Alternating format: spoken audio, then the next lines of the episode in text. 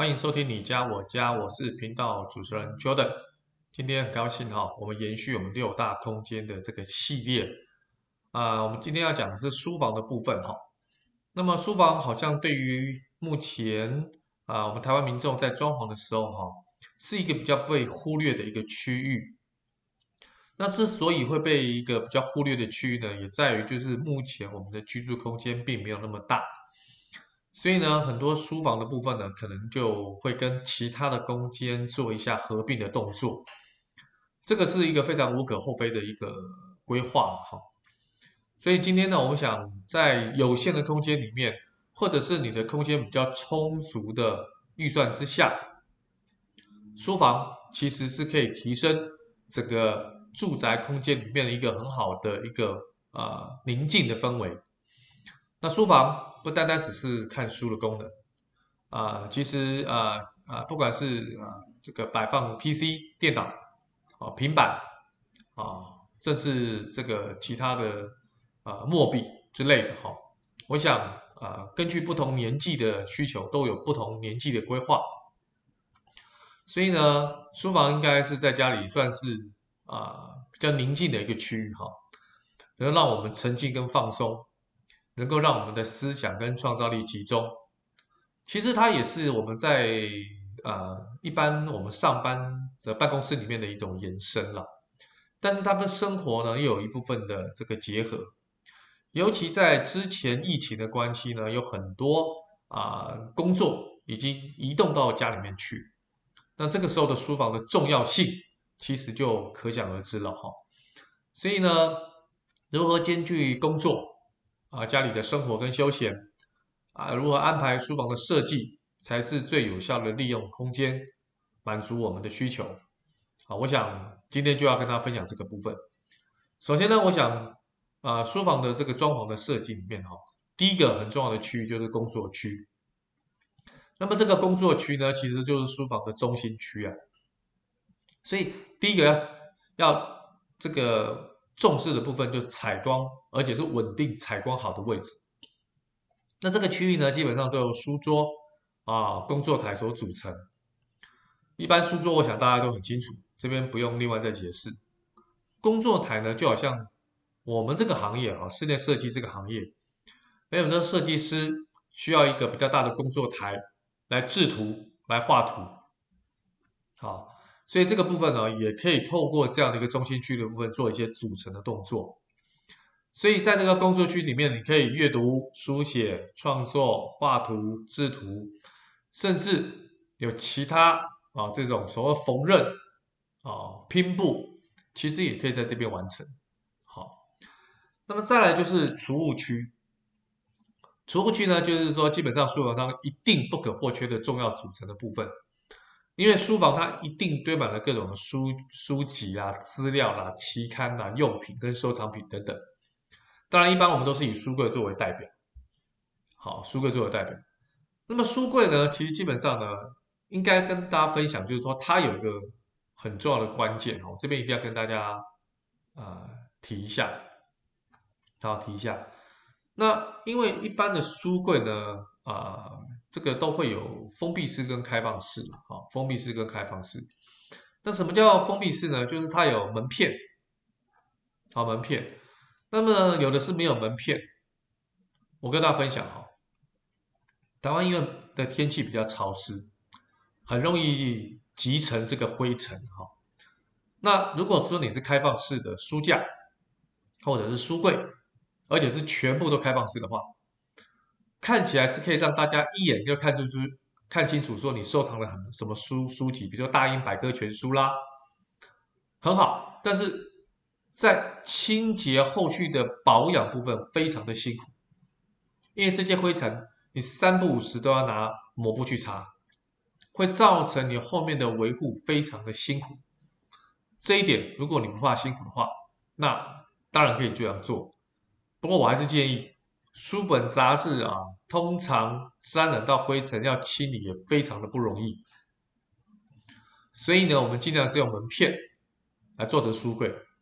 但是有几格的空间，露出开放，有这种收藏品可以展示，啊，当然这个部分也是可以考虑进去。那再来就是储物区哈，啊，刚才有提到储物区，对不起哈，现在是再来是交流区。那交流区呢，就是书房中延伸的一个区域啊。其实这个交流区就是从我们古代看到一些电视剧里面哈，这个书房延伸而来的。但是因为我们现在住的平数真的是比较小哈，所以考虑到面积跟预算的考量哈，很多家庭会省去这块区块，不然就是有种地摊的方式，就是用榻榻米。啊，就是你在书桌的前后，应该是在书桌前呐，会有这样一个榻榻米，或者榻榻米本身的那个台子就是书桌，啊，也是一个交互利用一个很好的方式，啊，所以呢，啊，这个整体性呢，啊，我想大家可以随着自己的空间做一下调整跟变化。那么书房的装潢设计呢，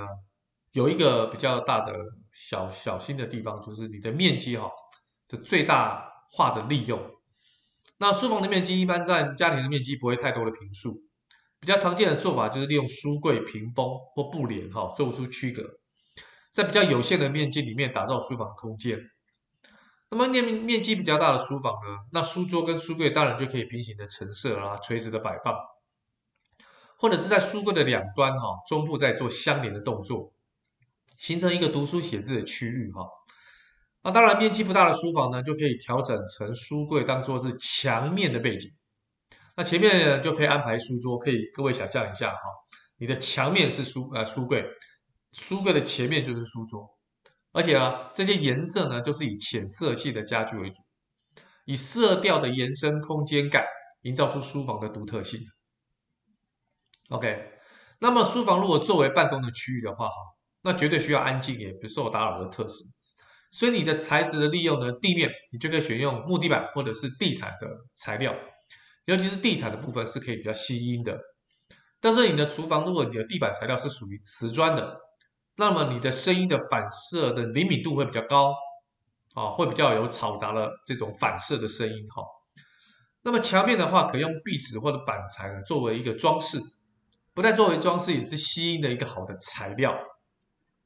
甚至有些啊业主会在书房里面装吸音板，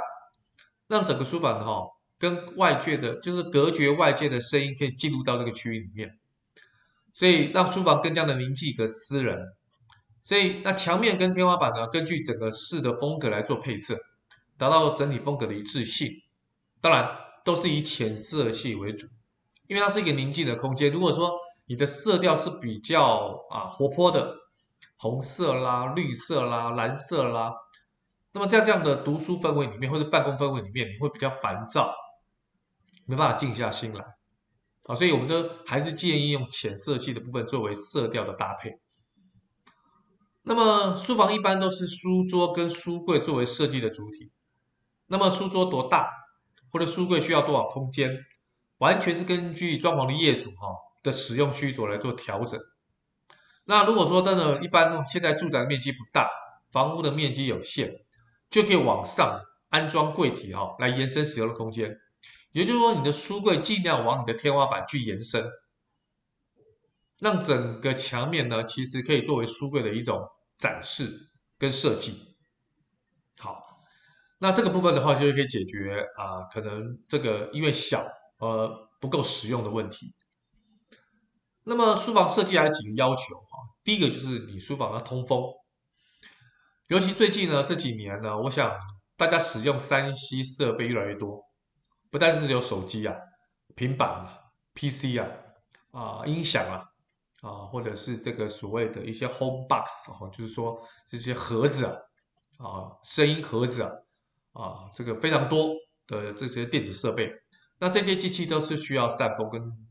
啊，散热跟通风的，所以要保证书房的空气是对流顺畅。所以除了将书房安排在窗边呐、摆放空气清新剂之外，你可以选择摆放几盆啊绿色的植物，除了达到洁净空气的目的呢，也可以增添书房的美感。那么第二个就是书房的温度。那么因为书房摆放有电脑啦、书籍啊，所以室内的温度啊，应该控制到三十度到三十度之间。而且电脑非常不适合摆放在阳光可以直射到床边等相等的这些温度比较高的地方。所以你的电子设备啊，千万不要放在阳光可以直射的地方，尤其像你的充电器、你的行动电源、你的手机，这些可能灵敏度比较高的电子设备要特别的小心。那刚才提到的第三个就是书房的采光，除了自然光之外，哈，直接照明或半直接照明的方式，光线啊最好从你的左肩、你的左手的左肩照射，这样你写字。啊，或者你滑手机，你的右手的食指就不会有阴影，挡住你的书本，或者挡住你的平板。但是如果书房正好没有窗户的话，那么在书桌前面调亮的这个设置的亮度，哈，这个可以设置台灯，也一样在你的左前方，啊，左前方。如果这 你是右撇子，就在左前方；如果你是左撇子，就就右前方。啊，这样的一个部分来做设置台灯的部分。呃，刚才提到书房的色彩哈，不要再过度夸张，但是也不建议过于什么灰暗、黑色了、黑棕色、黑咖啡色，啊，这些都不太适合。浅棕色、浅白色、米白色这些色彩比较适合。但是如果说你当然是从事这些比较啊、需要创意的、刺激性的。的工作的话，当然活泼一点是可以，但是我们尽量能够让整个色彩是比较低调，比较啊、不干扰我们自己在做办公室的一些内容。所以今天我想跟大家分享哦，书房虽然是在于住宅空间里面是一个比较小的空间，甚至有些家庭是根本没有书房，但是呢，因为现在书房、餐厅、客厅，包括我们的卧室。很多空间的界限其实也被打破跟模糊化，你一样可以在啊、这个床铺滑手机，你也可以在客厅的沙发划手机，当然你可以在书房的这个所谓的桌椅来划手机，所以它的界限其实是模糊的。但是如果你要认真写一份报告，打一份报告，好，或做一份功课。那必须要在正式的空间里面做这件事情，才能把它做好。好，所以呢，我们特别注重小朋友的书房嘛，大人的书房也是一样。啊，总不会叫小朋友做功课的时候在沙发，或者在茶几上面做功课。啊，这个不是说不行，但是如果有足够的空间的话，我们当然希望小朋友能够在。独立的书房里面去从事自己的功课的书写，那所以呢，书房是比较少人提到的一个空间。但今天 Jordan 觉得说，书房却是一个人在整个人生的过程当中生产力最高的一个阶段，一个空间呢。其实真的在书房里面，你可以产生很多的 idea、创意，或是你很多的发想、你的感想，透过记录、书写或者是录音。录影，它都是一个非常好的空间，所以呢，我今天特别把书房拉出来跟大家分享的目的也在这里，希望通过一小段一小段这种介绍跟简介，让各位可以知道，其实我们可以在书房里面的规划当中，是可以跟其他空间做互补，甚至有独立的一种规划，不管是在柜体，不管是在地板、天花板、墙面，不管是隔间，不管是色彩，我想今天都跟大家做一个分享。希望大家通过今天这一集的 Profit 你家我家，能够了解到书房如何规划。那么今天我的报告跟分享就到这边，希望对各位有帮助。那我们下一集再见喽，今天就到这里，OK，拜拜。